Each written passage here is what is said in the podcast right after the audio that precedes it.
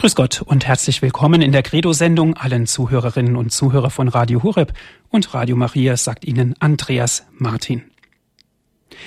Was ist Liturgie, ist das heutige Thema. Wir geben eine Einführung in die Liturgiewissenschaft, liebe Zuhörer. Wenn wir von Liturgie sprechen wollen, ist es ganz wichtig, dass wir uns klar machen, dass wir es primär hier nicht unbedingt mit einer Lehre, mit einer akademischen Disziplin zu tun haben, sondern vielmehr mit einem gottesdienstlichen Handeln.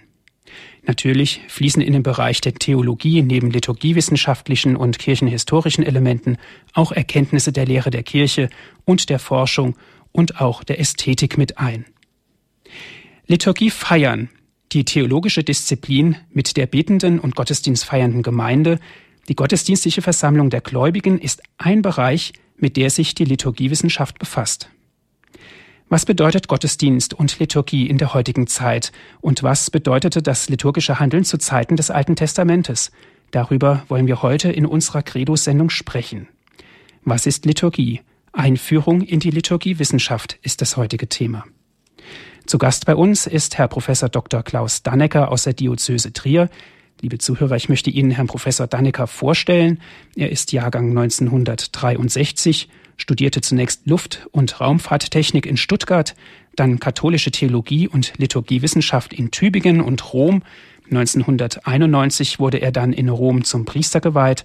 2004 war dann das Habilitationsstudium und seit Oktober 2007 ist Professor Dannecker Ordinarius für Liturgiewissenschaft an der Theologischen Fakultät Trier und Leiter der wissenschaftlichen Abteilung des Deutschen Liturgischen Institutes in Trier. Ich freue mich, dass Sie heute Abend bei uns zu Gast sind. Grüß Gott und guten Abend, Herr Professor. Grüß Gott Ihnen, Herr Martin, und allen Hörerinnen und Hörern. Herr Professor Dannecker, wir freuen uns auf Ihre Einführung in das Thema. Danach haben wir noch genügend Zeit, um ins Gespräch zu kommen. Legen wir los. Ihnen nun das Wort. Herzlichen Dank. Was ist Liturgie? Sie haben schon in die Fragestellung eingeführt. Wenn wir das Wort Liturgie hören, kommen uns verschiedene Assoziationen, verschiedene Dinge, die wir als Liturgie bezeichnen. Das ist natürlich die Sonntagsmesse. Das kann aber auch die Andacht sein, der Rosenkranz oder vielleicht das Chorgebet der Mönche und Nonnen. Vielleicht denken wir bei Liturgie an eine Beerdigung, an einen ökumenischen Gottesdienst oder vielleicht sogar an die Feier für die Opfer eines Amoklaufes. Manche kennen auch die Wort Gottes feiern am Sonntagmorgen, eine Taufe oder vielerlei andere Formen von Liturgie begegnen uns tagtäglich. Was ist aber nun jetzt Liturgie tatsächlich? Ich möchte diesem, dieser Frage etwas näher nachgehen und damit und dabei beginnen mit dem Begriff Liturgie. Unser, unser Wort Liturgie oder Liturgia auf Lateinisch kommt aus dem klassischen Griechisch. Das griechische Wort Leiturgia und das zugehörige Verb Leiturgein sowie das persönliche Substantiv Leiturgos kommt aus einer Zusammensetzung aus dem Adjektiv Laitos, das heißt so viel wie zum Volk gehörig, und dem Substantiv Ergon, Werk. Wenn man also Liturgia wörtlich übersetzt, heißt es also Dienst, der dem Volk erwiesen wird oder Dienst für das Volk. Das ist nun mal nun zuerst einmal die wörtliche Übersetzung von Liturgia. Wie wurde dieses Wort jetzt verwendet? In der griechischen Antike bedeutete Liturgia zunächst die Ausübung eines öffentlichen Amtes. Die Beamten einer Stadt oder einer Provinz vollzogen Liturgia. Liturgie ist also eine öffentliche Verwaltungstätigkeit, Beamtentätigkeit. Der Begriff kann sich aber auch auf die Organisation und die Durchführung von staatlichen oder religiösen Festen beziehen, zum Beispiel auf die Ausstattung eines Theaterchores, auf staatlich organisierte Opferfeste oder Theaterspiele zu Ehren einer bestimmten Gottheit. Im Alten Testament begegnet uns dieses Wort, und zwar in der griechischen Übersetzung des Alten Testamentes. da wird der Begriff Liturgia für den Tempeldienst der Priester und Leviten verwendet. Liturgie ist da also schon ein Terminus technicus, der für den öffentlichen und offiziellen Kult verwendet wird, der von einer bestimmten Personengruppe vollzogen wird, um ihn zu unterscheiden von dem privaten Kult, der vom Volk vollzogen wird, für den die Septuaginta, also die griechische, das griechische Alte Testament, die Worte Latreia und Doulaia, also Verehrung oder Anbetung, verwendet. Die Septuaginta hat also in die religiöse Sprache den Begriff Liturgia eingeführt aus dem hellenistischen Judaismus und er wäre geradezu geeignet, um die Charakteristiken des Kultes in Israel auszudrücken. Er hat verschiedene Bedeutungsschichten. Es handelt sich um eine öffentliche Funktion, die mit einer gewissen Feierlichkeit verbunden ist, zu einem allgemeinen Nutzen, zum Gemeinwohl also, und es ist eine Aufgabe, die auf eine bestimmte Personengruppe beschränkt ist. Im Neuen Testament nun kommt unser Begriff in seiner in verschiedenen Formen nur 15 Mal vor. Das ist im Verhältnis zum Alten Testament, wo er 150 Mal vorkommt, relativ wenig. Und er kommt im Neuen Testament in verschiedenen Bedeutungen vor. Er wird verwendet im profanen Sinn einer öffentlichen Dienstleistung. Diese Bedeutung ist aus der Umgangssprache entnommen. Dann kommt er im rituell priesterlichen Sinn vor, das, vor und zwar des Alten Testaments, so wie eben dort eben für den Opferkult, wie er dort für den Opferkult verwendet wurde. Daneben wird er auch in anderer Sinngebung gebraucht, etwas, etwa für karitatives Tun und für den Dienst der Engel für die Gemeinden. Er findet sich aber auch in der Bedeutung von Gottesdienst. Ein einziges Mal in Apostelgeschichte 13.2. Dort heißt es, als sie zu Ehren des Herrn Gottesdienst feierten und fasteten, sprach der Heilige Geist. Leider wissen wir nicht genau, was das Neue Testament, die Apostelgeschichte hier mit Gottesdienst meint. Es könnte irgendeine Art im, im weitesten Sinne des Gottesdienstes gewesen sein. Aber man weiß nicht, ob damit die Feier der Eucharistie gemeint ist. Klar ist, dass die christliche Gemeinschaft in Antiochia sich versammelt hatte und miteinander gebetet hat und dass das Gebet mit einer missionarischen Einladung von Paulus und Barnabas beschlossen hat, die in eine Handauflegung mündete.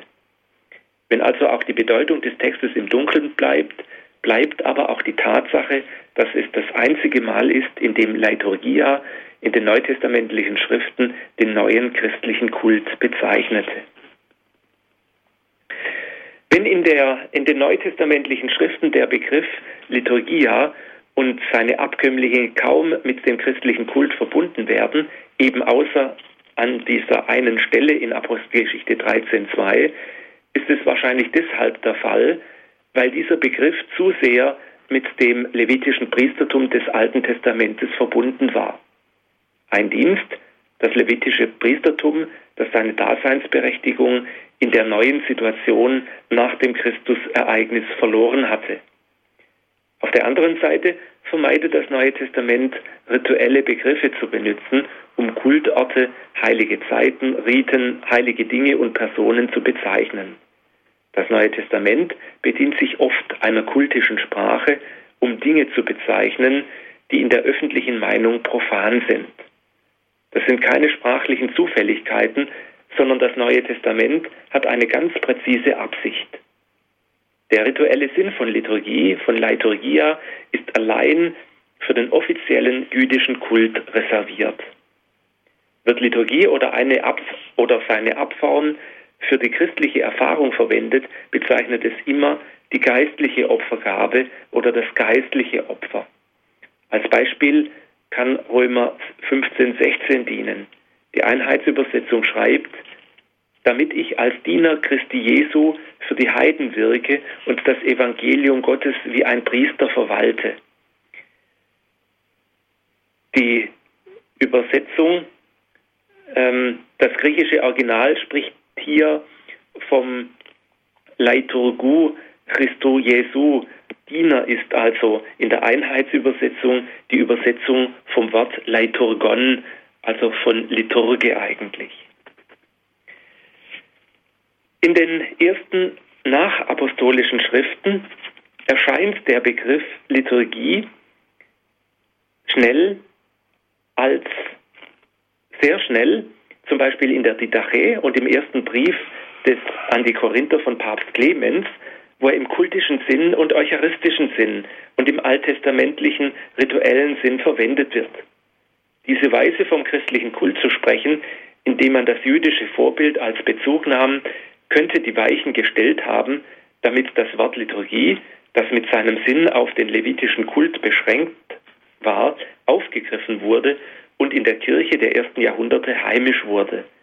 Nach der Zerstörung des Jerusalemer Tempels im Jahre 70 haben die Christen die jüdischen und mosaischen Einrichtungen als Vorausbilder für die wahre und endgültige Religion betrachtet. Der alttestamentliche Kult war als Vorausbild für den Heilskult der christlichen Kirche betrachtet worden. In diesem Zusammenhang war der Begriff Liturgia also ein Wort, das Brücken gebaut hat. Wie ist es weitergegangen? Im griechischen Orient wurde Liturgia sofort dazu verwendet, den christlichen Kult im Allgemeinen und die Eucharistiefeier im Besonderen zu bezeichnen. Heute wird dieses Wort in der Tat dazu verwendet, vor allem die Eucharistiefeier nach einem bestimmten Ritus zu bezeichnen. So spricht man zum Beispiel von der Liturgie des heiligen Johannes Chrysostomus, von der Liturgie des heiligen Basilius, von der Liturgie des heiligen Jakobus, von der Liturgie des heiligen Markus und meint damit die Eucharistiefeier nach dem Ritus und dem Eucharistiegebet, das auf die entsprechenden griechischen Kirchenväter zurückgeführt wird. Im lateinischen Westen hingegen wurde der Begriff zunächst überhaupt nicht verwendet. Er wurde nie latinisiert, wie es mit dem größten Teil der griechischen Begriffe des Neuen Testamentes geschah. Im westlichen Latein wurden für viele Jahrhunderte anstelle von Liturgie andere Begriffe verwendet, wie Munus, Officium, Mysterium, Sacramentum, Opus, Ritus, Actio, Celebratio und so weiter. Das deutsche Wort Gottesdienst ist die wörtliche Übersetzung von Opus Dei mit seinen beiden Interpretationsrichtungen, also Gottesdienst an den Menschen und Gottesdienst der Menschen an Gott. Im Westen taucht der lateinische Begriff Liturgia erst im 16. Jahrhundert in der wissenschaftlichen Sprache wieder auf, um die alten Ritualbücher zu bezeichnen oder allgemein alles, was den Kult der Kirche betrifft. Im 18. und 19. Jahrhundert wird der Begriff Liturgie auch in den Kirchen der Reformation angewendet und genauer im weitesten Sinn für christlichen Kult, für christlichen Gottesdienst verwendet. So verwendet es auch die Lehr verwenden es auch die lehramtlichen Dokumente, vor allem seit Papst Pius X. und dem Kirchenrechtsbuch von 1917. Und damit wird auch der Begriff Liturgie in die offizielle Sprache der Kirche eingebürgert. Die Begriffsverwendung des Zweiten Vatikanischen Konzils führt diese Entwicklung noch etwas weiter. Zunächst einmal wurde im 20. Jahrhundert in der katholischen Theologie um die genaue Abgrenzung des Begriffes Liturgie gerungen, bis schließlich das Zweite Vatikanische Konzil in seiner Konstitution über die heilige Liturgie, die nach den lateinischen Anfangsworten Sacrosanctum Concilium bezeichnet wird, die Begriffe so aufgreift, wie es in der Zeit vorher schon von der Theologie vorgeschlagen worden war. Liturgie, auf Lateinisch Liturgia oder Sacra Liturgia, ist danach zu unterscheiden von frommen Bräuchen oder Übungen, lateinisch Pia Exercitia während die Liturgie mit höchster weltkirchlicher Autorität in ihrem Ablauf und Inhalt geregelt wird. Dies geschieht etwa dadurch, dass der Papst als höchste weltkirchliche Instanz ein liturgisches Buch herausgibt bzw. anerkennt, das den Ablauf der jeweiligen Gottesdienstform beinhaltet, sind die Pia Exercitia all jene Formen von Gottesdienst, die privat, in kleinen Gruppen, regional oder bisweilen auch in der gesamten Weltkirche gepflegt werden, ohne jedoch in einem normativ liturgischen Buch mit höchster Autorität anerkannt und geregelt zu sein. Neben der Sacra Liturgia und den Pia Exercitia gibt es noch die Sacra Exercitia, all jene Gottesdienstformen, die zwar nicht für die ganze Weltkirche, aber durch, durch einen Bischof oder eine Gruppe von Bischöfen für ihren jeweiligen Amtsbereich festgelegt sind. Was bedeutet diese Festlegung, diese Begriffsverwendung auf dem Zweiten Vatikanischen Konzil? Die Stärke dieser amtlichen und im Grunde ja rein juristischen Begriffsbestimmung liegt in ihrer Klarheit. Man kann damit ganz genau sagen, was unter den Begriff Liturgie fällt und was nicht. Diese Klarheit wird aber auch mit den Nachteilen erkauft, denn über Sinn, Grundstruktur und Inhalt der verschiedenen Gottesdienstformen sagt diese Einteilung rein gar nichts aus. Vom einen Tag auf den anderen könnte es aber durchaus passieren, dass eine Gottesdienstform von einem Pium Exercitium zu einer Liturgia wird, wenn sie nämlich durch päpstlichen Entscheid anerkannt würde. An der Feier hätte sich damit noch überhaupt nichts geändert. Die Begriffsbestimmung des Konzils hat also ihren Sinn nicht darin, Aussagen über Inhalt oder Ablauf eines bestimmten Rituals treffen zu können. Dennoch wird ein sehr wichtiger Sachverhalt trefflich erfasst. Die Liturgia wird nämlich nach den Worten von Sacrosanctum Concilium 13 als Maßstab, als weltkirchlicher, alle Katholiken in ihrer gottesdienstlichen Kultur verbindender Orientierungspunkt verstanden, an dem die Pia Exercitia zu messen sind. Die Liturgie genießt einen höheren theologischen Stellenwert als die frommen Übungen. Liturgie ist für die ganze Kirche normativ. Sie verbindet die katholischen Gläubigen über Ort und Zeit hinweg. Mit allen Änderungen, die es in der Liturgie gegeben hat und geben wird, ist sie doch offizieller Ausdruck und Pflege des Glaubens der ganzen Kirche aller Orten und Zeiten. Dagegen dient das Brauchtum eher der Pflege der individuellen Spiritualität, des christlichen Lebensgefühls einer Gruppe oder der religiösen Vergewisserung einer Region oder Epoche. Die Unterscheidung von Liturgia und Exercitia sagt daher auch nichts über die kulturelle Bedeutung einer Gottesdienstform für die gelebte Praxis aus oder über die unmittelbare Wirkung eines Gottesdienstes auf den Glauben einiger Menschen. Um das noch etwas zu verdeutlichen, ein Beispiel. Der Priester der katholischen Kirche ist dazu verpflichtet, die Tagzeitenliturgie, also das Stundengebet, möglichst gemeinsam mit den Gläubigen zu verrichten, aber mindestens, wenn es nicht anders geht, privat zu halten. Auch manche Gläubige beten die Tagzeitenliturgie allein für sich. Für diese Liturgieform gibt es ein offizielles, für die ganze Kirche herausgegebenes liturgisches Buch, das Stundenbuch oder früher sagte man Brevier. Der Ablauf dieses Gebetes ist darin genau geregelt. Wenn also ein Priester allein für sich, vielleicht auf dem Sofa sitzend, das Brevier betet, ist das offiziell Liturgie der Kirche. Anders sieht es mit der Fronleichnamsprozession aus. Diese Einrichtung ist vielerorts auch heute noch von höchster Bedeutung für das kirchliche Leben, für die sozialen Strukturen innerhalb einer Kirchengemeinde oder des entsprechenden Ortes wo man sich richtig ins Zeug legt, um Gott die Ehre zu erweisen. Das ist aber nicht in einem offiziellen liturgischen Buch geregelt. Das sind lokale Bräuche, die höchstens vom Bischof ähm, erlassen worden sind. Also eine Fronleichnamsprozession ist ein Exercitium, eine fromme Übung, aber keine Liturgie in diesem strengen Sinn der Definition, die ich verwendet habe.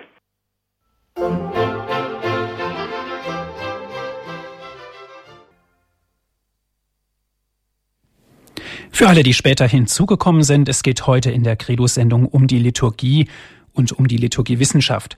Zu Gast bei uns ist der Leiter der wissenschaftlichen Abteilung des Deutschen Liturgischen Instituts in Trier, Professor Dr. Klaus Dannecker. Wir hören nun den zweiten Teil des Vortrages.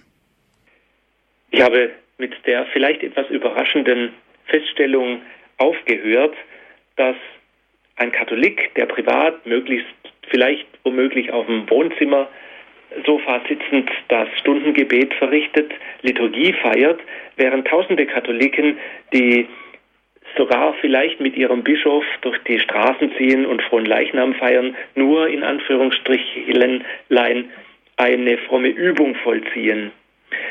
Allein an dieser Tatsache merken wir schon, dass diese Unterscheidung ihre Grenzen hat. Es ist eine juristische Unterscheidung, die nichts aussagt über die tatsächliche Bedeutung im Glaubensleben der einzelnen Menschen, die eine fromme Übung oder eine Liturgie hat.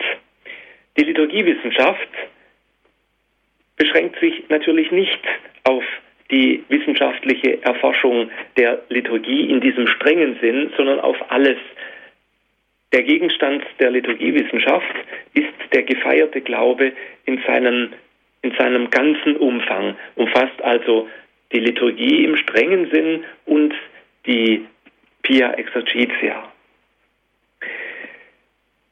Das aber beantwortet noch nicht die Frage danach, wie denn nun Liturgie von innen her verstanden werden kann. Die Definition des Konzils war eine eher juristische. Was sagt die Theologie?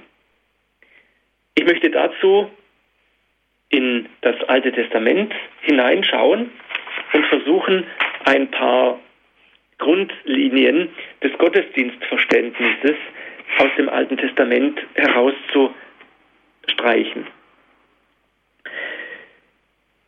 Um in Kontakt mit der Gottheit zu treten, reserviert der religiöse Mensch aus dem Leben, das heißt aus der sogenannten profanen Welt, Gesten, Personen, Räume und Zeiten, lädt sie mit einem symbolischen Wert auf und betrachtet sie als einen bevorzugten Ort zur Begegnung mit der Gottheit. So wird ein Bereich des Heiligen geschaffen. Auch die biblische Tradition reserviert dem Heiligen einen großen Raum. Dabei gibt es jedoch einen interessanten Unterschied. Die biblische Tradition versteht den Bereich des Heiligen gerade nicht als einen abgesonderten Bereich. Heiliges und Profanes können unterschieden nach biblischem Verständnis letztlich nicht getrennt werden.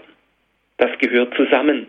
Die Kraft, die dahinter steckt und die Israel dazu gebracht hat, eine enge Verbindung zwischen dem Gottesdienst und dem Glauben zu erkennen, ist der Glaube an Jahwe als Gott der Geschichte, der alles erschaffen hat, das Heilige wie das Profane. Die großen Religionen sind auf das Leben ausgerichtet, das sie fördern möchten. Sie möchten den Sinn des Lebens und der Geschichte erschließen. Israel findet seine Identität in der Beziehung zu einem Gott, der in der Geschichte, der in die Geschichte eingetreten ist. Deshalb ist der Gottesdienst Israels historisch und prophetisch zugleich. Am besten kann das historische und prophetische Wesen dieses Gottesdienstes mit dem Begriff Memoria auf Lateinisch oder Gedächtnis auf Deutsch ausgedrückt werden. Es handelt sich nicht um einen einfachen Vorgang des sich Erinnerns, des Festhaltens von Erinnerungen, mit denen man sich an das Vergangene erinnert, so wie man etwa alte Fotos in einer Schachtel findet und sich an alte Begebenheiten erinnert. Das kultische Gedächtnis ist ein lebendiger Akt der Kommemoration, ein lebendiger Akt des Realgedächtnisses, in dem dies, in diesem gemeinschaftlichen Gedächtnisvorgang wird ein Volk oder eine Gruppe neu geschaffen. Die vergangenen Ursprünge werden auf bestimmte Weise wieder hervorgeholt, um lebendig zu werden für das Heute. Dieses Vergangene wird also in der Gegenwart empfangen als eine Gnadengabe, als eine Heilsgabe. Darüber hinaus scheint jedes zukünftige Vorhaben verwurzelt zu sein in dieser Tradition. Der Mensch hat Zukunft nur, weil er ein Gedächtnis hat, eine Erinnerung hat.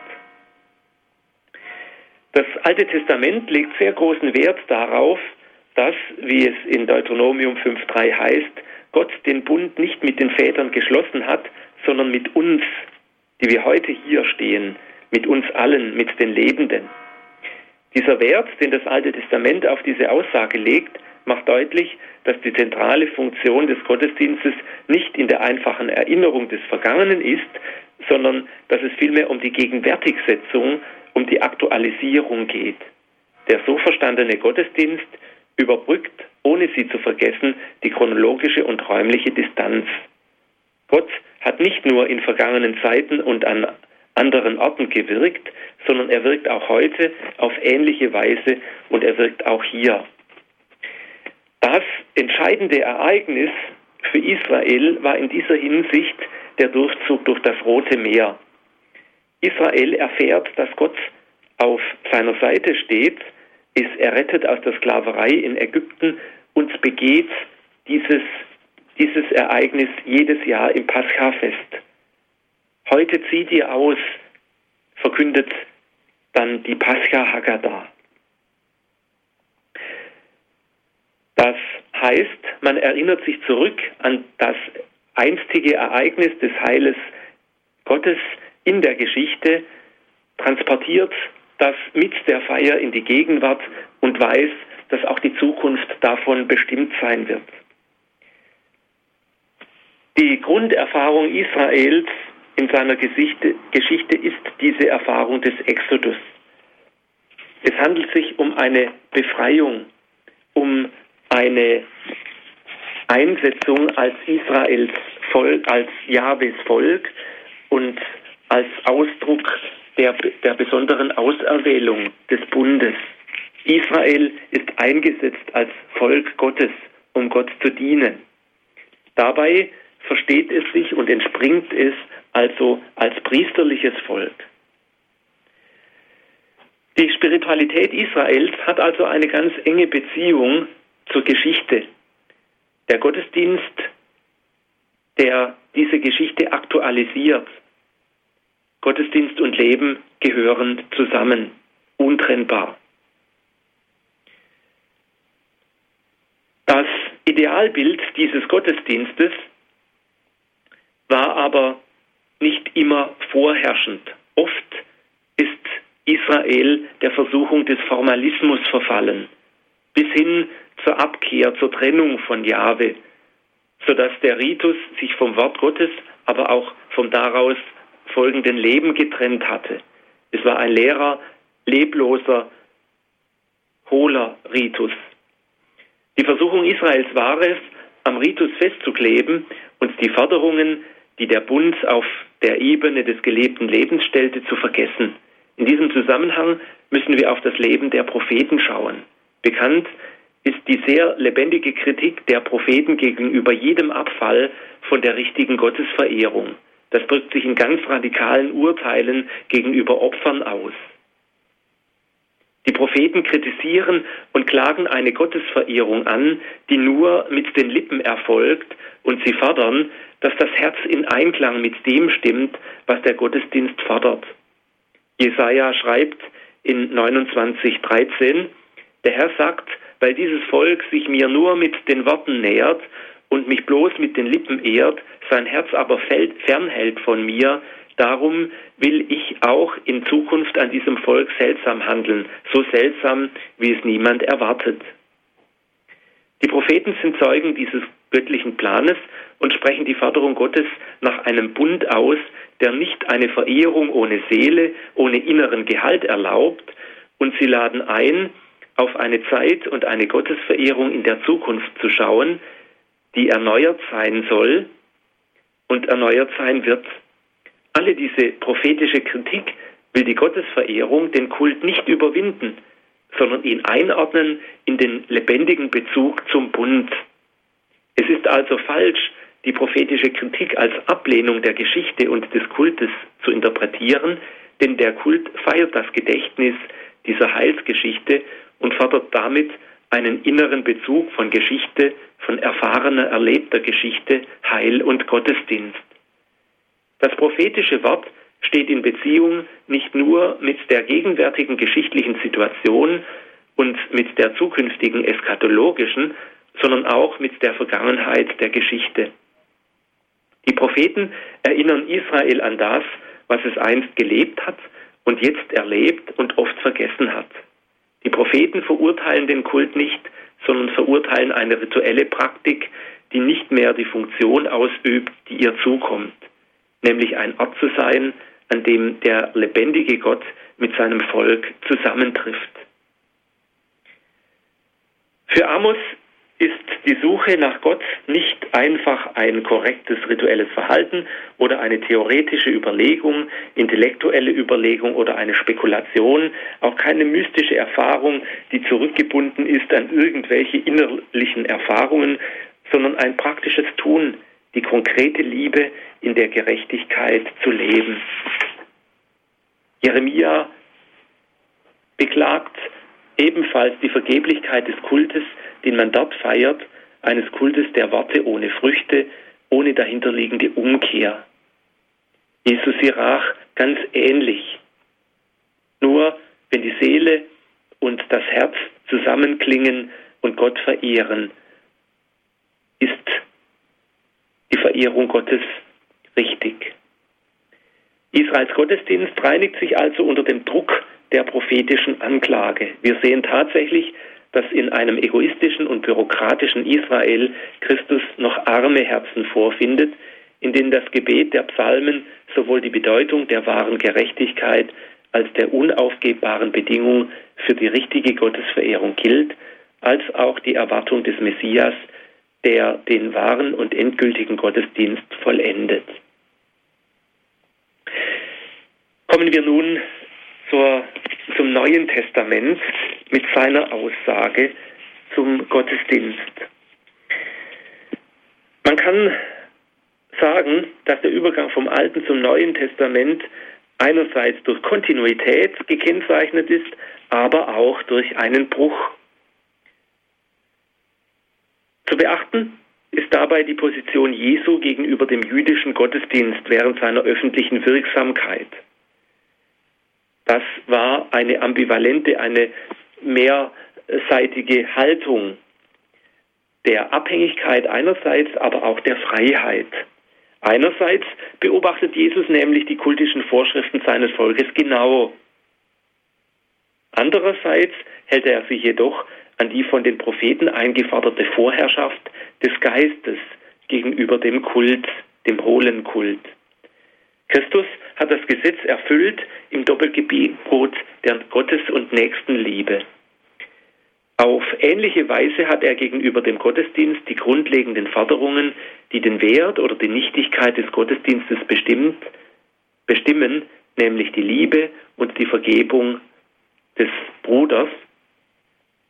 Dazu führt Christus einen neuen Gottesdienst im Geist und in der Wahrheit ein.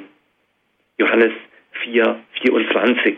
Damit meint er einen Gottesdienst mit der Gesamtheit des eigenen Lebens, wie er es vorgelebt und beispielhaft selber getan hat. Mit der Ankunft des Reiches Gottes ist die kultische und sakrale Ordnung des Alten Testamentes und des Judaismus aufgehoben, und zwar aufgehoben auf eine höhere Stufe. Der christliche Gottesdienst ist neu, weil er keine Tätigkeit, die an der Seite des Lebens ist, darstellt, sondern er stellt das Fundament selber dar, Christ zu sein. Das heißt, der Gottesdienst schafft Menschen, die in Christus leben und aus ihm heraus leben. Das Leben in Christus ist die Fülle des christlichen Gottesdienstes. Auf Christus werden vor allem im Hebräerbrief alle sakralen und kultischen Begriffe des Alten Testamentes angewendet. Christus ist der Tempel, er ist mehr als der Tempel. Er ist der höchste und ewige Priester. Er ist der Liturgie par excellence. Er ist der einzige Mittler des neuen und ewigen Bundes. Die gesamte Existenz Christi ist ein priesterliches Geheimnis der Sühne, die in seiner Lebenshingabe als Opfer am Kreuz kulminiert. Einmal verherrlicht übt der Herr sein Priestertum für die Seinen aus. Deshalb können wir durch ihn in das Heiligtum eintreten und zu Gott gelangen. Und deshalb kann Jesus auch fordern, ohne Unterlass zu beten. Der Status des Gottesdienstes hat sich im Neuen Testament radikal verändert.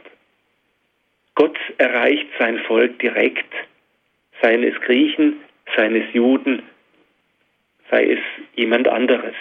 In Christus, im Auferstandenen und mittels der Gabe des Heiligen Geistes und nicht mehr durch die Doppelinstanz des Gesetzes und des Tempels.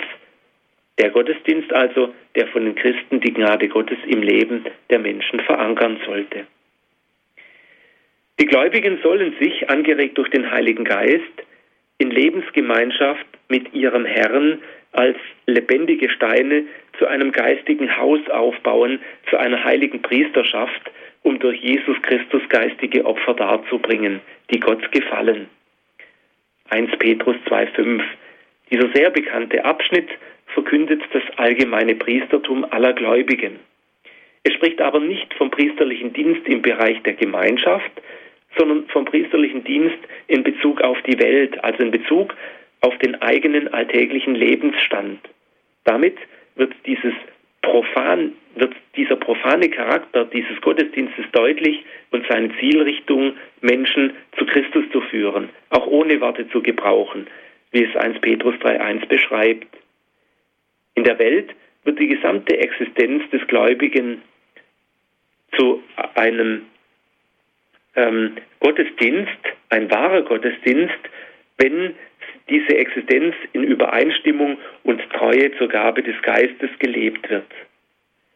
Dann wird das ganze Leben zum endgültigen Gottesdienst. Sehr schön drückt das der heilige Paulus im Römerbrief aus, 12.1.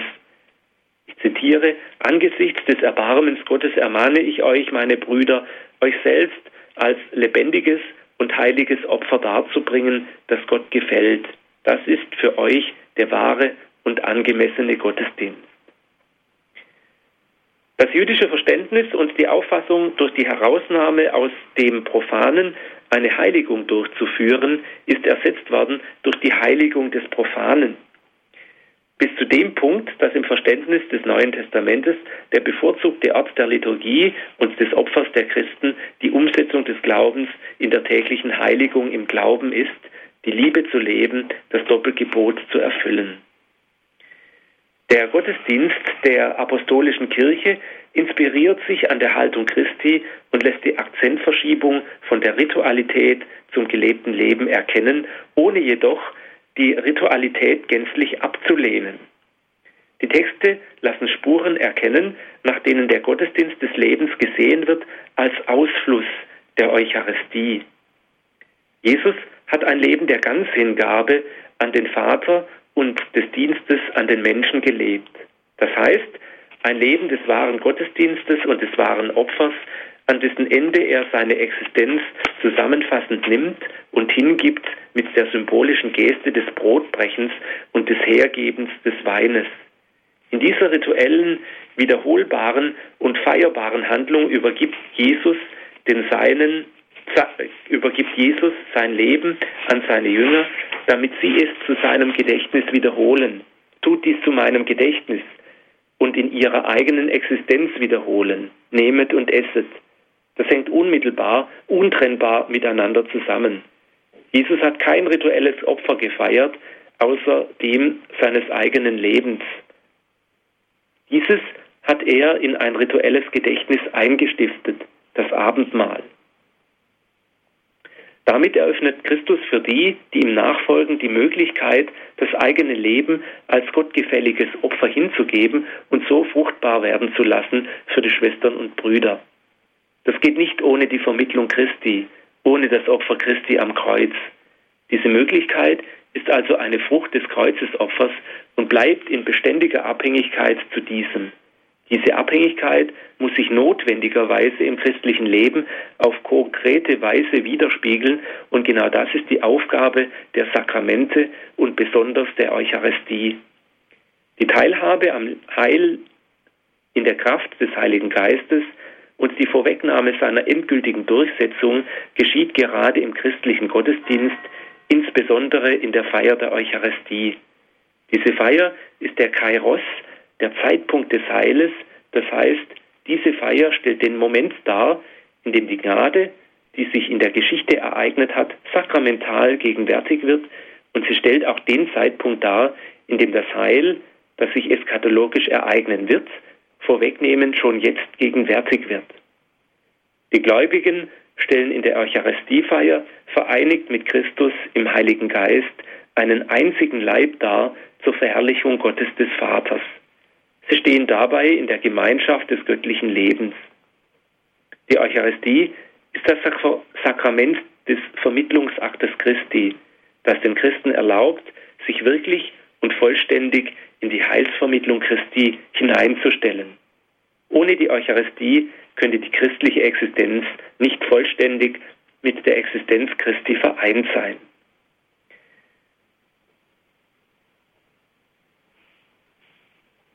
Ich danke für Ihre Aufmerksamkeit. Vielen Dank, Herr Professor Dannecker, für Ihre Ausführungen. Was ist Liturgie? Darüber haben wir heute gesprochen. Eine Einführung in die Liturgiewissenschaft haben wir gegeben. Liebe Zuhörer, Sie sind eingeladen, jetzt anzurufen und sich mit in diese Sendung einzubringen. Nach einer kurzen Musik werden wir dann in das Gespräch starten. Was ist Liturgie? Einführung in die Liturgiewissenschaft ist das heutige Thema in der Credo-Sendung hier bei Radio Horeb und auch die Hörer von Radio Maria Südtirol sind mit dabei. Zu Gast bei uns ist Herr Professor Dr. Klaus Dannecker. Ich darf jetzt unsere erste Hörerin begrüßen, Frau Fechter. Grüß Gott. Grüß Gott. Ja, schön, Sie zu hören. Dankeschön für den Vortrag. Ähm, ich wollte doch noch mal nachhaken mit dieser Fronleichnamsprozession, die Sie ja nicht als äh, Liturgie Form der Liturgie eingestuft haben. Also ich kann mir auch, wenn der Bischof mitgeht, also ich kann mir schon vorstellen, dass die Prozession an sich, wenn da und sich unterhalten wird über Schweinepreis und so, dass das keine Liturgie ist. Aber es wird ja, es sind ja die Stationen und es ist ja der, über dem Bischof steht ja wohl das Allerheiligste Sakrament. Es ist also Jesus Christus wirklich gegenwärtig, so klein unser Glaube auch immer ist. Und da an den Stationen wird ja auch, äh, es ist Verkündigung und sakramentale Gegenwart des Herrn. Und da sage ich mir, das müsste eigentlich Liturgie sein. Also das, das ist ja auch etwas, ähm, was wirklich, denn Christus ist die Mitte der Liturgie. Also ich kann das vielleicht jetzt nicht vom Rosenkranz sagen, dass das Liturgie ist, ich meine aber, das ist auch noch mehr, als wenn ich das Stundengebet, ich bete es auch, dafür mich bete, teilhabe an dem Gebet der Weltkirche.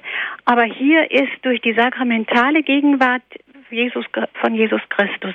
Und die ist ja nicht zu denken ohne die vorangegangene Eucharistiefeier.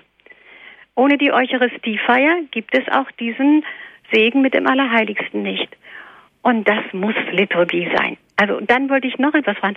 Sie sagten, äh, die ja, der, nach dem oder nach dem Neuen Testament ist es dann so, dass ähm, die Laien also zur Welt hin, also das Profane mit hineingenommen wird in die Liturgie, also die Wendung zum Profan, das geheiligt werden soll, eben wenn die Teilnahme nach der Teilnahme an der Liturgie. Aber nach der Liturgiereform ist es nicht auch so, dass der Laie innerhalb, also nach dem Zweiten Vatikanischen Konzil, innerhalb dann des, des Gottesdienstes eine andere Rolle bekommen hat, die er eigentlich schon immer hatte, ähm, vor dem Zweiten Vatikanischen Konzil? Wir sagen mal, reden jetzt nichts von den, nicht von den Auswüchsen und so weiter. Da war es doch so, dass der Priester der eigentliche Träger der Liturgie war der, der Eucharistiefeier war. Ich kenne das ja auch als Kind. Er zu, zur Wand, äh, zum Altar hingewandt und das Gemurmel der Messdiener. Und ähm, gut, also ich habe das auch nicht als negativ empfunden, sondern es ist halt, es war auch schön. Mhm. Aber ich finde es jetzt doch viel schöner und ich hatte gerade das Büchlein gelesen von Guardini, wie der sich freut über die Kirche, schon ein altes Büchlein, wie er sagt, die neue Möglichkeit, die Eucharistie zum Volk hinzufeiern, ebenso wie der zunehmende Gebrauch der Landessprache erscheinen wie Symbole dafür, dass die Gemeinde ihrer selbst bewusst wird und als Gemeinde in die Liturgie eintritt. Ich könnte jetzt noch weiterleben, was wir, ja, könnte ich weiter. Aber dass die Gemeinde jetzt doch eine andere Rolle, eine handelnde Rolle mehr übernimmt. Herr Professor, was meinen Sie? Zur Frage mit der von Leichnamsprozession, das ist natürlich ein, ein sehr ähm, äh, sprechendes Beispiel, ähm, wo wir äh, nur an, an, die Grenzen der Definition stoßen. Ähm, dass der Herr leibhaftig in der Gestalt des Brotes gegenwärtig ist, dass ein Bischof meinetwegen mit mehreren tausend Gläubigen da ist und sehr fromm sind und, und die Gegenwart Gottes erfahren, das wird, streitet niemand ab. Äh, mir ging es hier nur mal um diese, um diese ähm, Definition, die auf dem in Sacrosanctum Concilium drinsteckt. Ähm, und ähm, das sagt noch überhaupt nichts darüber aus, wie das die Gläubigen empfangen. Und ich meine, dass für viele Gläubige äh, der Rosenkranz, ähm, der eine fromme Übung ist, viel wichtiger, einen viel höheren Stellenwert hat, wie zum Beispiel das Stundengebet, das eine offizielle Liturgie der Kirche ist. Ähm, das ist mit dieser Unterscheidung überhaupt nicht ausgedrückt, äh, ausgesagt und das Konzil lobt eigens diese frommen Übungen, weil sie eben sehr viel ähm, von dem Charakter der Liturgie aufgreifen und ähm, äh, die, die die Menschen ähm, hinführen beziehungsweise auch äh, vermittelnde Rolle spielen. Ähm, das ist das eine. Und ähm, wie wir, und Ihre andere Frage war nach dem Träger der Liturgie. Da haben Sie völlig recht. Ähm, äh, das ist ähm, auch bewusst so von der Liturgiekonstitution her ähm, äh, beschrieben worden, dass ähm, was es was es zwar nie war, der Priester war nie Alleinträger der Liturgie, sondern ähm, äh, das, es kam nicht zum Ausdruck, dass eben die ganze Kirche immer Trägerin der Liturgie ist. Und die stellt sich dar nicht nur eben im Priester, sondern eben in der, in der ganzen Versammlung. Und der Priester ist einer davon oder der Bischof. Ähm, und das, ist, das kommt eben in der erneuerten Liturgie ähm, äh, zum Ausdruck. In der alten Liturgie ähm, äh, ist es nicht zum Ausdruck gekommen oder nicht mehr. Das hat sich im Laufe der Geschichte verloren. In, in der frühen Zeit ähm, ist es selbstverständlich zum Ausdruck gekommen. Da braucht man nur die entsprechenden Quellen anschauen, wo das sehr schön äh, belegt ist. Und man hat sich bei der Liturgiereform gerade auch an, an diesen Fragen, an den Vorbildern aus dem ersten Jahrtausend orientiert. Ja, vielen Dank. Auch Dankeschön, Frau Fechler, dass Sie angerufen haben. Jetzt geht es weiter in die Diözese Rottenburg-Stuttgart. Herrn Vogt darf ich begrüßen. Guten Abend. Guten Abend. Vielen Dank für den Vortrag. Für mich ist Liturgie auch immer ein wichtiges Thema eben im Sonntagsgottesdienst oder im Stundengebet. Was mir bei der Gestaltung der Liturgie dann immer auffällt, sind Abweichungen von der Regel. Dafür sind Regeln aufgestellt, aber die Einheitlichkeit hilft mir zum Beispiel, wenn ich von einem Bistum ins andere komme oder von einer Pfarrei in die andere, eben die Liturgie als Heimat für die Kirche anzusehen. Wenn jetzt bestimmte Gebete, wie zum Beispiel nach dem Vater unser weggelassen werden oder äh, Hochgebete, Freisätze eingefügt werden, sind das eben Abweichungen von dieser Regel in der Liturgie, die fallen mir auf. Ich weiß jetzt nicht, ob ich da besonders aufmerksam bin oder ob das der Priester meint, durch Abweichen Aufmerksamkeit erregen zu wollen. Äh, wie sehen Sie das, dass dort eben Liturgie nicht einheitlich ist, sondern mehr oder weniger oft äh, der Beliebigkeit überlassen?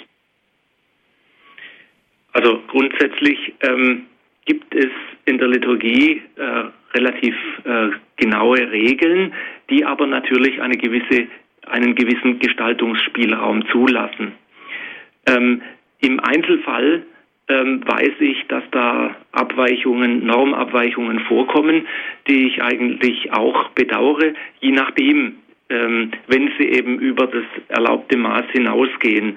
Da müsste man jetzt in, in, in Einzelfällen schauen. Ich halte das nicht ähm, für opportun. Sie haben das Argument selber geliefert, denn Liturgie drückt was ich ja auch äh, angedeutet habe, eine gewisse Einheitlichkeit und eine Zusammengehörigkeit über äh, Länder und Grenzen hinweg aus. Und das ist auch ein Kennzeichen der Liturgie. Da wären wir wieder bei der vorherigen Frage von nach von Leichnam. Von Leichnam gibt es ähm, äh, in Europa, aber in anderen Ländern ist es nicht. Das äh, von Leichnam ist nicht im Messbuch zum Beispiel geregelt und deshalb ist es kein alle Katholiken der ganzen Welt vereinendes, obwohl manchmal äh, sehr wichtiges Fest, lokal sehr wichtiges Fest. Deshalb also keine Liturgie im engen Sinn, im, im ganz engen Sinn. Ähm, aber man, man muss eben schauen, ähm, wie, ähm, und das ist die andere Aufgabe, wie kann ich eben eine Liturgie, die nie für alle gleich gut treffen kann, auch so feiern, dass das, was sie eigentlich will, ähm, ankommt, nämlich Gottes Heil bei den Menschen äh, wirken, bewirken und hervorrufen, hervorrufen, die Begegnung mit ihm zu ermöglichen, mit dem Heiligen. Und ähm, da gibt es ähm, eben unterschiedliche Auffassungen. Äh, ich will da jetzt keine keine Abweichungen ähm, beschönigen oder oder verteidigen. Manche Mitbrüder meinen es da ähm, ein bisschen sehr gut. Ähm, andere sind wieder zu ängstlich ähm, und äh, verfallen dann in einen Ritualismus, der dann auch tot ist. Das haben die Propheten genauso angemahnt im Alten Testament wie eben diese, ähm, diese zu große Freiheit. Mhm. Dankeschön, Herr Vogt, dass Sie angerufen haben. Ihnen einen gesegneten Abend. Danke. Einen nächsten Hörer, Herr Simon, darf ich begrüßen. Grüß Gott. Ja, grüß Gott in die Runde, Herr Professor Dannegger. Ich habe mich erst später eingeschaltet und ähm, ich habe da nichts hinzuzufügen, gar nichts mehr. So einen Vortrag habe ich schon lange nicht mehr gehört. Ich möchte Ihnen ganz herzlich danken. Bitteschön. Und alles. Und auch dem Moderator, wie heißt er noch? Andreas Martin. Der Andreas Martin, Ihnen auch vielen Dank für die Moderation. Jawohl, Herr ja, Simon. Alles Gute für Sie, einen gesegneten Abend. Ihnen auch, danke. Auf Wiederhören. Herr Professor Dannecker, wenn wir auf das Neue Testament schauen, heißt es, Christus ist der Gottesdienst, Christus ist der Tempel. Ein ganz klarer, starker Bezug auf Christus. Christus steht ganz klar im Vordergrund. Äußerlich, auch im Glauben und natürlich auch in der Religion. Christus selber wird zum Gottesdienst bis zum Tod am Kreuz um des Vaters willen. Das ist doch auch ein klares liturgisches Geschehen, wenn man das jetzt mal aus der heutigen Zeit rückwärts betrachtet. Kann man das so sehen? Ja, es geht ähm, immer in, in der Liturgie darum, Christus in die Mitte zu stellen. Christus als den erfahrbar, erlebbar zu machen, der sich selber am Kreuz hingegeben hat und äh, sein Kreuzesopfer ähm, wieder die, der, der, sein Kreuzesopfer wieder in die Zentralität, in die Mitte unseres Lebens zu stellen. Das bleibt für uns persönlich immer wieder neue Aufgabe, uns da nicht davon abzubringen lassen, ähm, was ganz, ganz leicht passiert, was immer wieder neu eine spirituelle Aufgabe ist, da sich nicht wegbringen zu lassen von Gott, von Christus, sondern sich immer wieder hinziehen zu lassen. Und genau dazu dient die Liturgie, die uns da wieder einrichtet, ausrichtet, orientiert, Halt und, und äh, Zukunft schenkt. Äh, die Zukunft, die uns Christus selber am Kreuz erworben hat. Mhm. Ich möchte noch mal ganz kurz zurückblicken. Sie haben ja von der prophetischen Kritik gesprochen. Propheten wenden sich gegen den Missbrauch von Macht, die Ausbeutung kleiner Leute. Auch Könige müssen sich dieser Kritik stellen, so steht es im ersten Buch der Könige. Aber in der heutigen Zeit gesprochen, fällt da mir der Leitgedanke des konziliaren Prozesses ein, nämlich Frieden, Gerechtigkeit, Bewahrung der Schöpfung. Ist das nicht eine Grundidee des heutigen prophetischen Handelns der Kirche? Ja, kann man so sagen, denn ähm, äh, das, was, was dann eben im Neuen Testament äh, so äh, ausbuchstabiert wird, dass unser ganzer ähm, unser ganzes Leben zum Gottesdienst werden soll, ähm, zeigt sich genau darin, wenn ich mit der Welt, ähm, mit den Menschen so umgehe, wie wenn es etwas Heiliges ist, etwas Kostbares, was mich auf Gott verweist, dann gehe ich sehr sorgsam damit um. Dann wird es mir eben zum Heiligen, was ich nicht achtlos übergehe, sondern voll Achtsamkeit, voll Ehrfurcht auch anschaue und verwende und mich darüber, äh, mich demgegenüber auch ganz anders verhalte, wie wenn ich eben diesen inneren Bezug nicht habe. Und dazu dient eben die Liturgie, die das immer wieder neu zum Ausdruck bringt und uns immer wieder darauf stoßen will. Also kann man sagen, dass die Liturgie auch aus der prophetischen Kraft heraus wirken kann, aus einem visionären Charisma. Ja, die, die Liturgie selber ist, ist äh, Vision, denn sie gibt uns schon jetzt Anteil an der Vollendung im Himmel, die wir erst noch erwarten werden, weil sie eben zeitlich äh, Zeiten überspringt. Sie blickt zurück auf das Heil, das Christus gewirkt hat, setzt dieses Heil im Hier und Jetzt gegenwärtig und hält Ausblick auf das Heil, das in seiner Vollendung erst noch aussteht. Und alles fließt in dieser, in, in der Liturgie, in der liturgischen Feier zusammen und wird in unserer Mitte gegenwärtig. Mhm. Gut, herzlichen Dank. Wir sind am Ende der Sendezeit angelangt. Danke, dass Sie uns Einblicke gewährt haben. Wenn Sie, liebe Hörer, diese Sendung gerne noch einmal hören wollen, Sie können sich eine CD bei unserem CD-Dienst bestellen. Unter folgender Telefonnummer ist es möglich. Das ist die 08323 9675 120. Noch einmal die Telefonnummer 08323 9675 120. Natürlich, wenn Sie von außerhalb Deutschlands anrufen, bitte die 0049 vorwählen. Oder nutzen Sie einfach unser Download- und Podcast-Angebot. Hier können Sie die Sendung einfach herunterladen und an Ihrem Computer erneut hören. Das Ganze geht unter www.horeb.org. Noch einmal unsere Internetadresse www.horeb.org. Darf ich Sie jetzt zum Schluss dieser Sendung, Herr Professor Dannecker, noch um den Segen bitten? Der Herr sei mit euch. Und mit deinem Geiste. Der Herr segne und behüte euch. Der Herr lasse sein Angesicht über euch leuchten und sei euch gnädig. Der Herr wende euch sein Antlitz zu und schenke euch seinen Frieden. Amen. So segne und behüte euch und führe euch durch diese Nacht der allmächtige Gott, der Vater und der Sohn und der Heilige Geist. Amen. Viel Freude noch im weiteren Programm wünscht Ihnen Ihr Andreas Martin.